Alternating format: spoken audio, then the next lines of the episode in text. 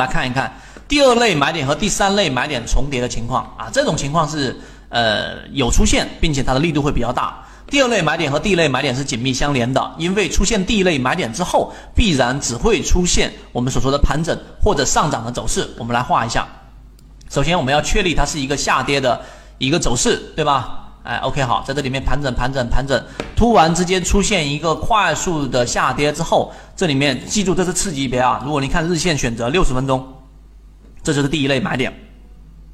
好。这是第一类买点，那么第一类买点出现之后，必然就是我们说只能出现两种，第一种是盘整，第二种是上涨。这个好理解啊，盘整就在这地方上形成一个盘整，第二个就是形成一个上涨。所以当我们去确立了第一类买点出现以后，第二段次级别的走势就构成第二类买点。根据走势必完美，那么其后必然有第三段向上的一个走势。什么概念？就当这只个股。啊，突破了，我们说第二类买点上去之后，对吧？六十分钟次级别，次级别，然后往下回踩，这个就是我们所要说的这一个第二买点。这个时候形成一个背离，那么它必然会形成第三段向上的走势出现。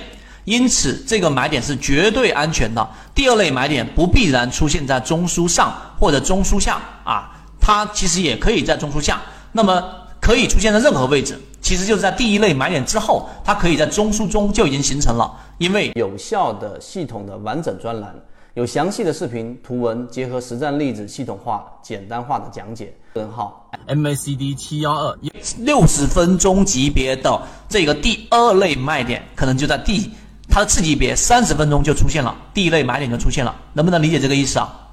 我想大家走过十节课应该就能理解了，可以出现在任何位置。中枢的下方出现，其后的力度就值得怀疑了啊！在这里面下方出现就值得怀疑了。出现中枢扩张的这种中枢的可能性也很大，在中枢中出现的也出现这种中枢，会形成我们所说的这一种新生或者这一种扩张机会对半。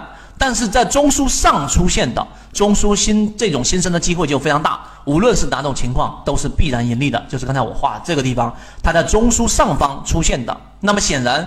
第一类买点和第二类买点是前后出现的，这个是前后出现必然的，啊，不可能产生任何的重叠。但是呢，第一类跟第三类买点更加不可能了，一个在中枢之下，一个在中枢之上，也不可能重叠。所以只有第二类买点和第三类买点重叠的这种情况是什么情况呢？就是第一类买点出现之后，第一个次级别的走势凌厉的啊，直接突破。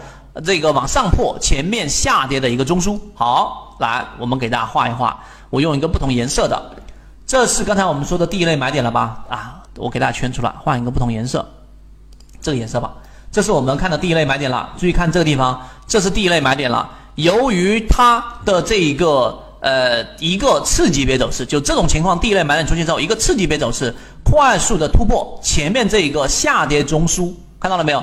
出现下跌中枢。由上突破了之后，下跌的最后一个中枢，然后在其上产生一个次级别的回抽，不触及往上、往下，不触及这个中枢的上轨，然后反转，这个就是我们说的第二类和第三类买点形成的一个关键了。你明白这个就行了，你明白这个就行了。所以这个就是我们说威力最大的第二类买点和第三类买点衔接所产生的最大力度上涨。